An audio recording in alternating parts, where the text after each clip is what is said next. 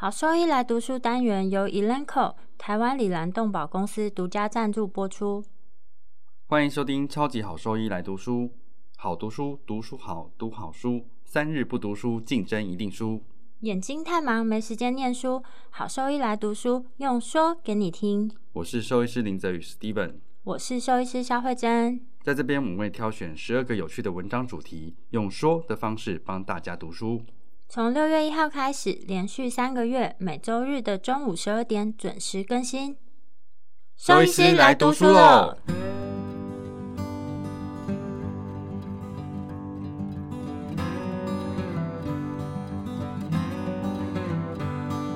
今天好兽医来读书要分享的主题为消炎药物 （anti-inflammatory drugs），会介绍消炎药物在治疗急性疼痛中的作用，及在小动物麻醉中作为鸦片类药物的替代品。这些药物作用于花生四烯酸级联反应的不同位置，根据疼痛的类型、程度以及来源，它们可以作为单一药物，或与其他药物及非药物治疗合并使用。已经有许多研究证据显示，非类固醇类消炎药 （non-steroid anti-inflammatory drugs，NSAID） 在止痛和安全性方面的结果。今天呢，会将以上做一些整理，并把重点放在药物潜在的不良反应部分。一个很重要而且常见的误解在于，使用皮质类固醇作为疼痛的控制。虽然皮质类固醇具有强大的消炎作用，但皮质类固醇不是常规使用的止痛药。在下一次的急性疼痛治疗主题，我们会再进行讨论。另外，也会说明有关 Grapiprant（G-R-A-P-I-P-R-A-N-T） 商品名 Galliprant 的使用效果以及临床证据。Galliprant 是 EP4。前列腺素受体的拮抗剂，在一些国家已经被批准用于治疗犬的骨关节炎，在急性疼痛治疗中也有些许的帮助。非类固醇类消炎药物作用的机制，非类固醇类消炎药物 （Non-steroid anti-inflammatory drugs，NSAID） 会抑制细胞膜上环氧合酶 （cyclooxygenase）。COX 的表现，这些酶在花生四烯酸中几种前列腺素的生物合成过程中是必须的。至少有两种 COX 的异构物，COX one 和 COX two。通过抑制特定的 COX，NSAID 会抑制负责不同功能的前列腺素合成。COX one 在许多细胞中会表现，通过前列腺素的生物合成。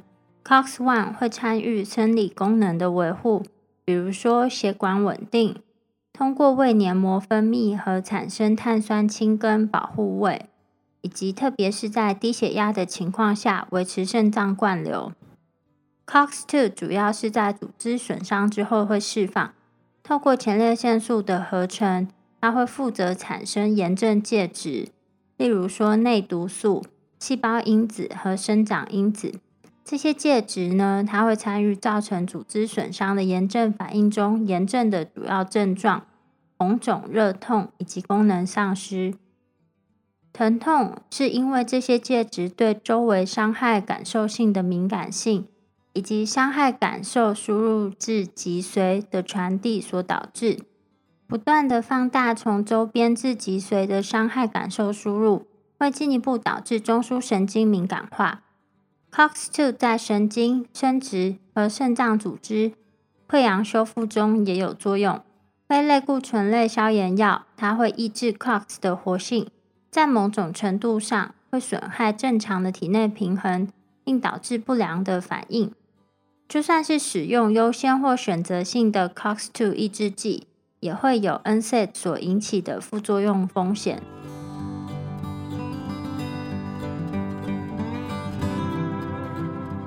这边先要破除一个错误的观念，就是非类固醇类消炎药的安全性不单只是环氧合酶 COX 选择性的问题。要知道 COX 抑制类型，无论是选择性 COX two 或替代型 COX one，它是调节 NC 安全性的唯一因素。这个观念是错误的。其实 NC 治疗期间，COX-1 跟 COX-2 的生理功能皆会受到损害。任何 NSA 都可能会引起不良反应，所以在使用药物之前必须注意禁忌症。只是和非选择性的 COX 抑制剂相比呢，选择性的 COX-2 抑制剂它有相对来说较高的安全性。先来看几个已经知道的事实，在大多数的物种中，NSA 主要透过葡萄糖醛酸化而被肝脏代谢。猫的肝脏缺少一些酵素，葡萄糖醛酸化不足，所以更容易出现 NSAID 的副作用。但也有研究支持长期在猫使用 NSAID 的报告。所以就是在手术中遵守禁忌症的情况下，NSAID 还是有条件的可以安全使用于狗跟猫身上，可以控制术后的炎症啊，还有疼痛反应。在猫咪呢，这些药物通常在手术后的几天可以给予。在许多国家，它被认为是标签外的使用药物。某一些 NSAID，例如 Meloxicam（M-E-L-O-X-I-C-A-M） 的代谢呢，它涉及猫咪的氧化途径，并不是仰赖葡萄糖醛酸化的过程。另外，NSAID 主要通过胆道，就是粪便以及尿液排出。它们会在炎症性的渗出液中累积，所以就算是药物的半衰期很短，还是会建议每间隔二十四小时才给药一次。不同的 n s a 的效用和 COX 的选择性无关，但是安全性可能会根据药物的种类、剂型、给药的间隔、途径，还有物种别而有所不同。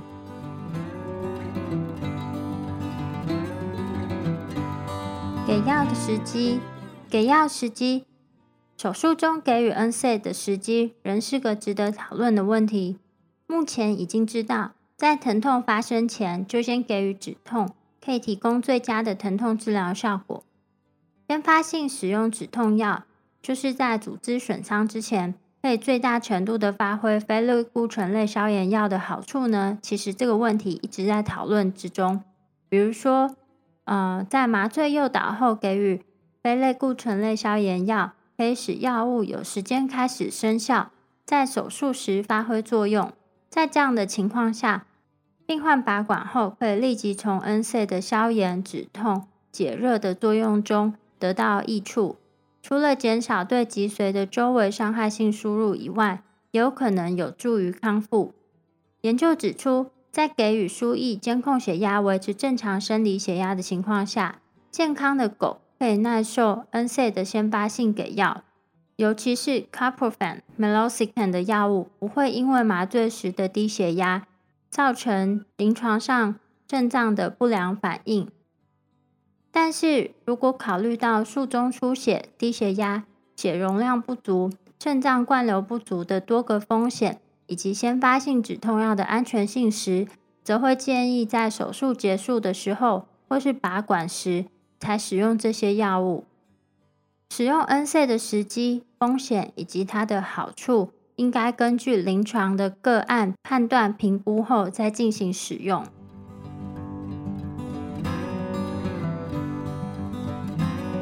预防性和先发性止痛以及非类固醇类消炎药的给予。预防性止痛包括手术期间止痛方式的使用，比如说多方止痛，可以降低术后疼痛评分以及止痛的需要。nca 在伴侣动物的预防性止痛中占有很重要的角色，可以和局部麻醉或是其他鸦片类止痛药合并使用，减少术后疼痛，也可以作为鸦片类止痛药的替代物。给药途径。大多数 NCA 口服具有良好的适口性以及生物利用性，所以呢，他们通常在手术中使用注射给药，在术后，比如说医院或家庭环境呢，就是给予口服，有利于帮助治疗的顺从性。注射剂型通常会根据标签上建议的剂量，透过皮下或是静脉内途径给药。在体温正常的病患与皮下注射相比，口服 Carprofen 的血浆峰值浓度更高，但是整体的药物量和整体作用是相同的。在体温过低及周围血管收缩严重的患者呢，其实目前还没有进行过相似的研究。研究人员推测，如果术后的体温过低，会建议静脉内缓慢给予这些药物。这个方法可以避免与体温有关的潜在药物动力学以及药效问题。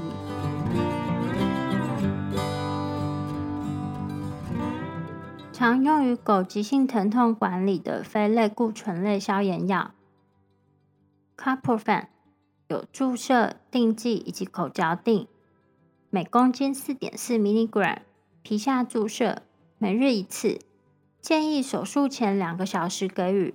手术当天只给予一次，术后可连续给予三天，用于控制软组织以及骨科手术的疼痛及发炎。The Rockoxib 商品名 Deramax 有注射、定剂以及口嚼定，骨科手术可给予每公斤三到四 milligram，每日一次，最高可以给予七天。牙科手术每公斤一至二 milligram。口服每天一次，最高给三天，最好在牙科手术前一个小时给予。平常服用的时候，建议在饭后。b a r o c o x i b 商品名 Privicox，口嚼定，每公斤五 milligram，每日一次，根据需要最高给予三天，术前两小时给予。根据动物对药物的反应呢，给予最低有效剂量。可用于控制软组织以及骨科疼痛及发炎反应。Meloxicam 有注射、口服液体以及口嚼定，口服每天一次，开始给予每公斤零点二 milligram，之后降为半量，可用于缓解肌肉骨骼的发炎以及疼痛。Robenacoxib 商品名 Ancil。有注射以及定剂，每公斤两 milligram，皮下注射。骨科手术开始前三十分钟给予，通常在诱导麻醉的时候，可连续给予三天。软组织手术则会建议在手术前四十分钟给予，可作为麻醉前给药。当连续皮下注射的时候，建议换不同位置施打，必须使用于体重大于二点五公斤。或是四月龄以上的狗狗，常用于猫的急性疼痛管理的非类固醇类消炎药 Meloxicam，有注射、口服液体以及口嚼定。手术前给予每公斤零点二 milligram 皮下注射一次，尽可能给最低有效剂量。在接受皮下注射的二十四小时之后。可以给予口服，每公斤零点零五 milligram，至多两天，可以用于骨头软组织以及缓解肌肉骨头的发炎以及疼痛。Robenacoxib 商品名 Ancil 有注射以及定剂，每公斤两 milligram。以下注射，在骨科手术开始前三十分钟给予，通常在诱导麻醉的时候，至多可以给三天。连续皮下注射时，建议换位置施打。另外，猫咪打架抓伤或是其他肌肉骨骼的伤害，可以给予可以给予每公斤一至二点四 milligram，每天一次，最多可以给予六天。术后止痛，每公斤一至二点四 milligram，每天一次口服，至多三天。建议会给最低的有效剂量。这个药物只能使用在大于四个月龄的猫咪。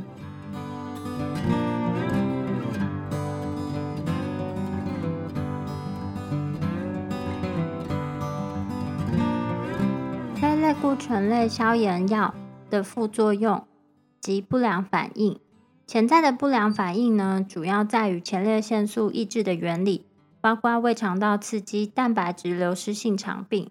肾脏伤害以及透过阻止血小板凝集而延长的出血时间。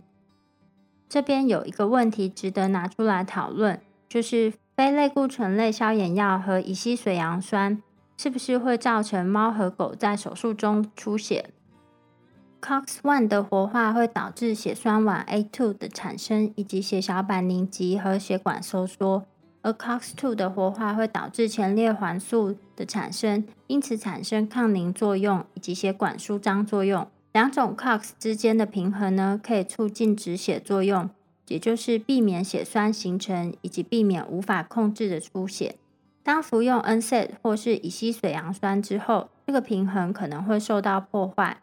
乙烯水杨酸不可逆的和 COX 复合物结合，并可能在血小板寿命期间损害血小板的聚集。非类固醇类消炎药也会在给药过程中损害血小板的聚集情况，但是，一旦停止这些药物治疗，这些作用是可逆的。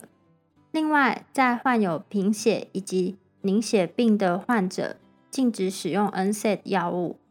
非类固醇类消炎药可能会造成胃肠道的变化，包括厌食、腹泻以及呕吐。应该把非类固醇类消炎药可能引起的不良反应明确的告知饲主。如果病患出现厌食，必须立即停止治疗。N C 治疗其实是胃肠道溃疡的最常见原因之一。不当的使用人的 N C 剂型于伴侣动物上，溃疡和穿孔通常与不当的给药有关，包括同时使用第二种 NSAID 药物，或是类固醇与 NSAID 合并使用，或是使用高于建议剂量，以及缺乏密切的监控。在研究中指出。单独使用类固醇的情况下，同时使用 NSAID 药物以及类固醇，它造成的胃肠道病变程度更为严重。在有潜在的疾病，比如说低血量或是脱水的病患，这些副作用发生的频率也更高。所以必须根据个体的情况给予支持治疗，包含输液以及胃保护剂。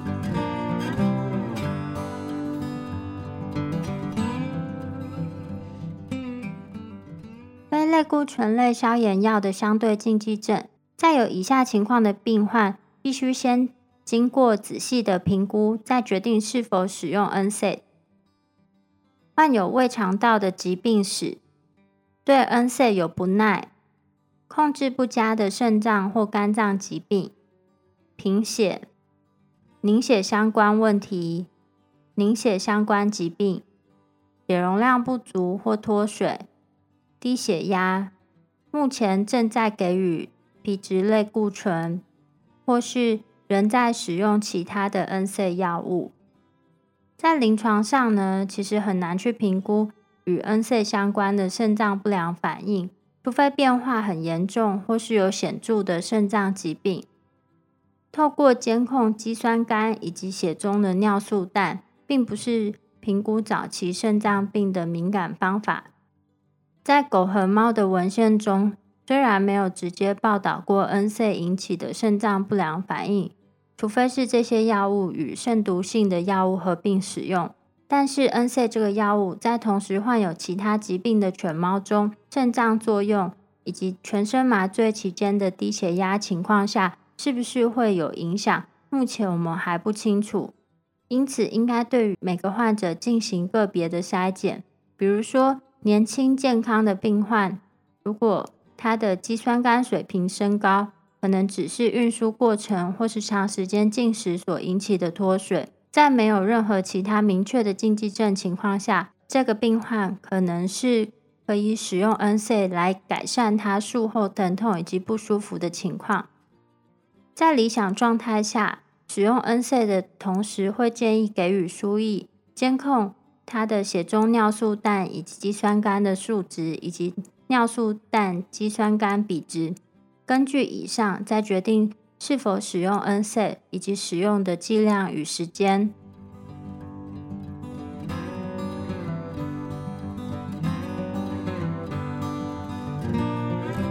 在猫使用非类固醇类消炎药，在不同的研究中已经说明 Meloxicam 和 Robenacoxib。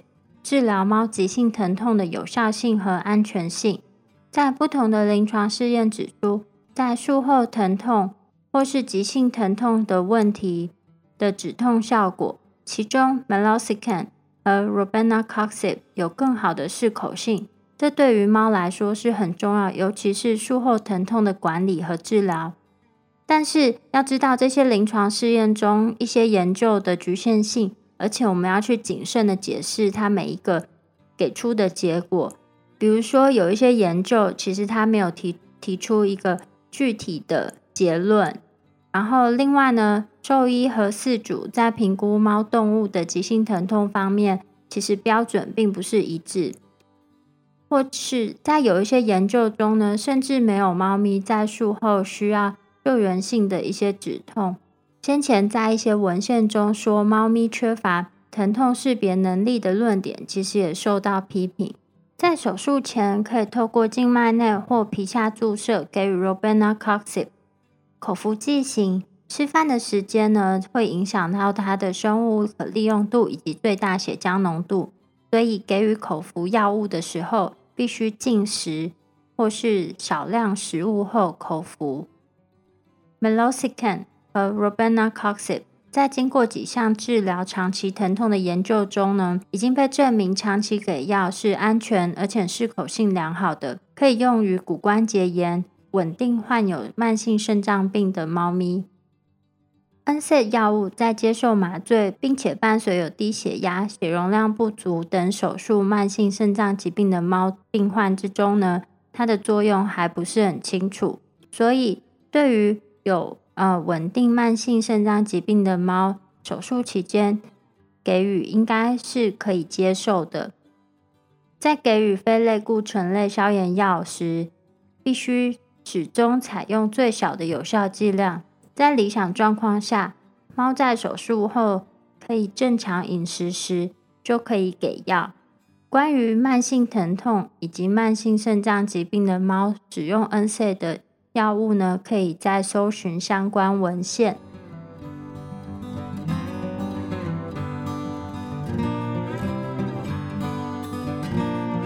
r a p i p r i n 作用机制，前面有提到疼痛跟发炎的机制。花生四烯酸会借由 COX 许多酶的作用，转化为前列腺素的类激素，其中包括了 prostaglandin E2、PGE2，而 PGE2 会活化特定的接受器，其中包括了 EP4 这个接受器。EP4 会参与 PGE2 活化的发炎反应，并将感觉神经元敏感化。Piprin 是前列腺素 EP4 接受器的拮抗剂。因此，可以在不影响其他前列腺素恒定作用的情况下，抑制单一前列腺类激素，诱发止痛及抗发炎的作用。Grapipren 是 Pipren 的一种，主要阻断 EP4 接受器。在狗狗的建议剂量是每公斤两 milligram，每二十四小时给予一次。这个药物在许多国家是被核定用来控制狗狗骨关节炎的疼痛以及发炎问题的。在许多研究结果显示，这个药物对于狗狗和猫咪都有良好的安全性。在患有骨关节炎的狗狗中，若需要经历疼痛的手术程序，Grapipren 是经常被选用的疼痛控制药物。同时使用 Grapipren 跟 NSAIDs 或类固醇，并没有相关的研究。不过，这样的组合必须要避免。另外，术后持续给予 Grapipren 作为主要的术后疼痛控制药物时，必须要知道，目前为止并没有相关的成效研究，而持续给予的情况下，潜在的副作用可能会发生。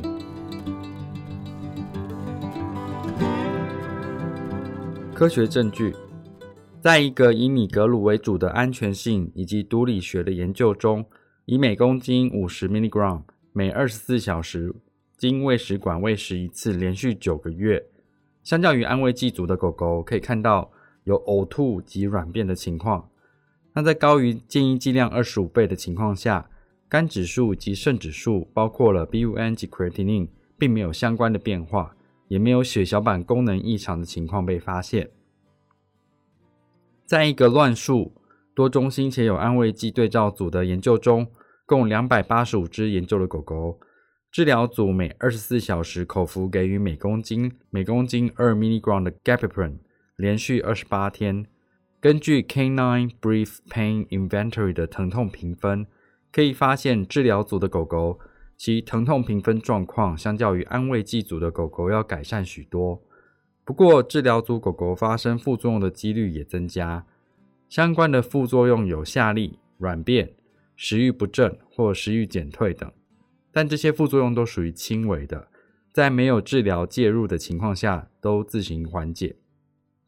G a p i p r i n 在实验猫咪的药物安全试验中，目前没有发现显著的临床不良反应，对于体重以及食欲没有显著的影响。另外，在临床病理学的数值或尸体解剖中，皆没有发现显著的不良反应。不过 g a p i p r i n 使用于猫咪的效果目前仍然在研究中。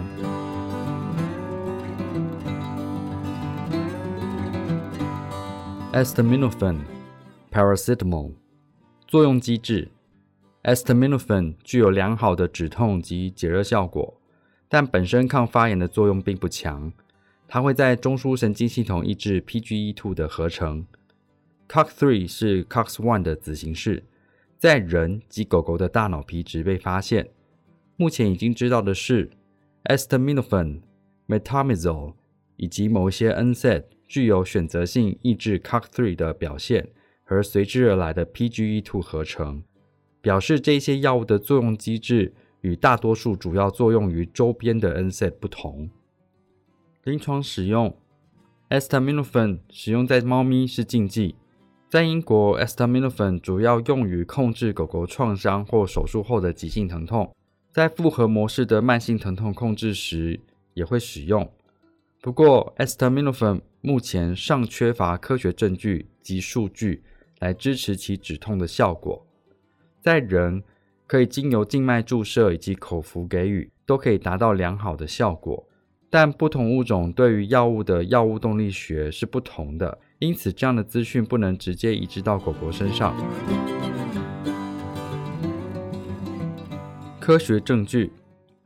在一个五十只狗狗的 TPLO 手术中的止痛效果研究中，两组都进行皮下注射 morphine，实验组口服给予十三到十八 milligram 的 hydrocodone acetaminophen，对照组则给予 tramadol。acetaminophen 组在术后有反流及流口水的情况。另外，十九只狗狗中有五只需要救援性的止痛给予。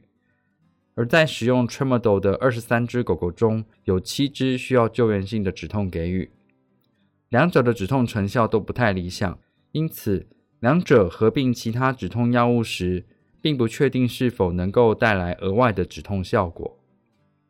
在一个六只灰狗的药物动力学及止痛的研究结果中，Acetaminophen 没有显著的治疗效果。Acetaminophen 合并 Codeine。一起口服给予狗狗的情况下，会被快速吸收并排除。比较口服及直肠给予 acetaminophen 的研究中，我们知道口服给予的生物利用率较高，但都没有达到像人的血清浓度。同时，我们也不确定在狗狗是否需要达到像人一样的血清浓度才会有止痛的效果。在进一步用药建议之前。我们需要更多 acetaminophen 不同的给药途径以及治疗剂量的临床试验。药物安全性，acetaminophen 的毒性来自于二次性的结果，像是肝毒性以及变性血红素血症。在人，肝毒性是比较常见的，不过在狗狗跟猫咪则是主要是主要是变性血红素血症。狗狗可以代谢这样的药物，所以一般中毒的剂量落在一百五十毫克每公斤到两百毫克每公斤。猫咪则因为缺乏这类药物的代谢酵素，所以猫咪是禁止使用的。而中毒剂量常常只需要每公斤六十毫克。变性血红素血症的症状包括了发干、颜面水肿、褐色血尿、呼吸急促或呼吸困难等。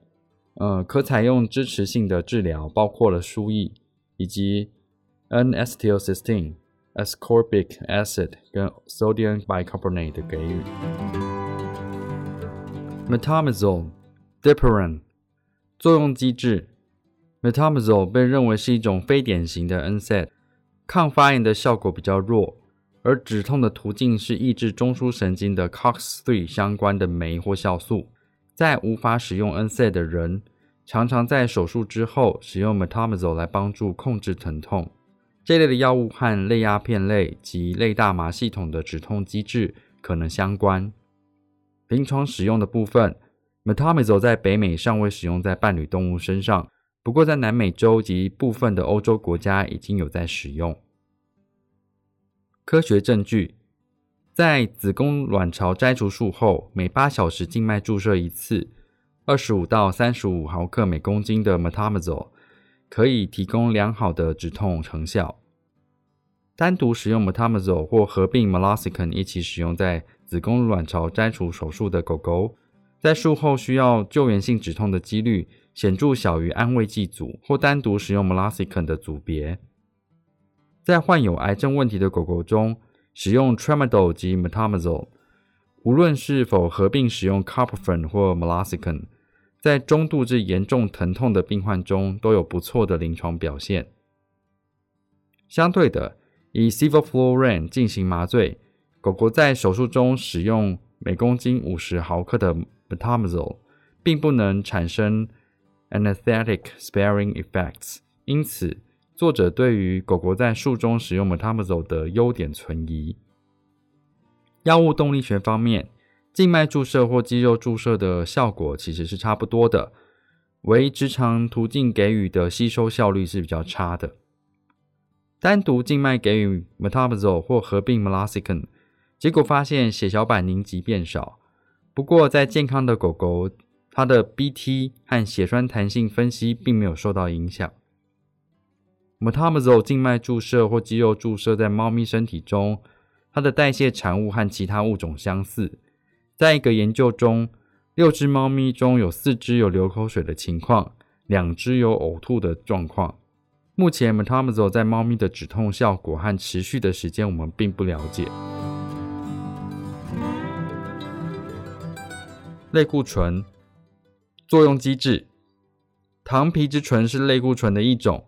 具有良好的抗发炎及免疫抑制效果，因此被大量使用在控制患有肾上腺皮质功能减退问题和免疫性疾病的病患中。这类的药物被认为并不具有止痛的效果，因此不能被作为类鸦片类药物的替代药物。对于急性疼痛控制的科学证据非常少，可能和它们的成效及药物安全性有关。这类药物的使用可能由于副作用生成的高风险，因此使用上的挚爱非常大。而副作用包括了多吃多渴多尿、肠胃功能紊乱、医源性库欣氏症、肌肉萎缩、增加感染风险，并影响伤口愈合。当糖皮质醇和 NSAID 一起使用，会增加副作用的影响，尤其是消化道溃疡等副作用。因此，必须严格避免。相较于良好的抗发炎效果，这一类药物副作用的高盛行率更受到关注，所以在治疗疼痛时合并使用的几率并不高。重点整理：第一点，NSAID 是非常好的止痛药物，除非另有禁忌，否则在手术期间都应给予用来控制疼痛。透过明智的选择患者、持续监控以及谨慎用药，可以将 NSAID 引起的不良反应风险降到最低。第二点 g r a p i p e n 是一种抗发炎药物，用于狗狗的骨关节炎治疗，应该避免和其他 NSAID 或皮质类固醇同时服用。第三点，Paracetamol，也就是我们熟知的 Acetaminophen，在猫咪的使用是绝对禁忌的。狗狗目前的使用多数都是意识，也就是多为经验谈，几乎没有相关研究在进行。第四点，metamizole 被认为是一种非典型的 NSAID，似乎对狗狗的术中疼痛控制是有效果的，不过在猫咪中的功效目前仍然未知。第五点，皮质类固醇具有有效的抗发炎和免疫抑制的特性。但不被认为是止痛药。如果说对我们分享的内容有兴趣或是有疑问的话，都可以上我们的网站，我们的网址是 triple w 打 wonder vet 打 com 打 t w，或是 Google 搜寻、FB 搜寻 Wonder Vet 超级好兽医，都可以找到我们哦。那我们的 Podcast 呢，就是在 Spotify 和 Apple Podcast 上面都有我们的节目，可以记得上去订阅及分享。那今天节目就到这边喽，拜拜拜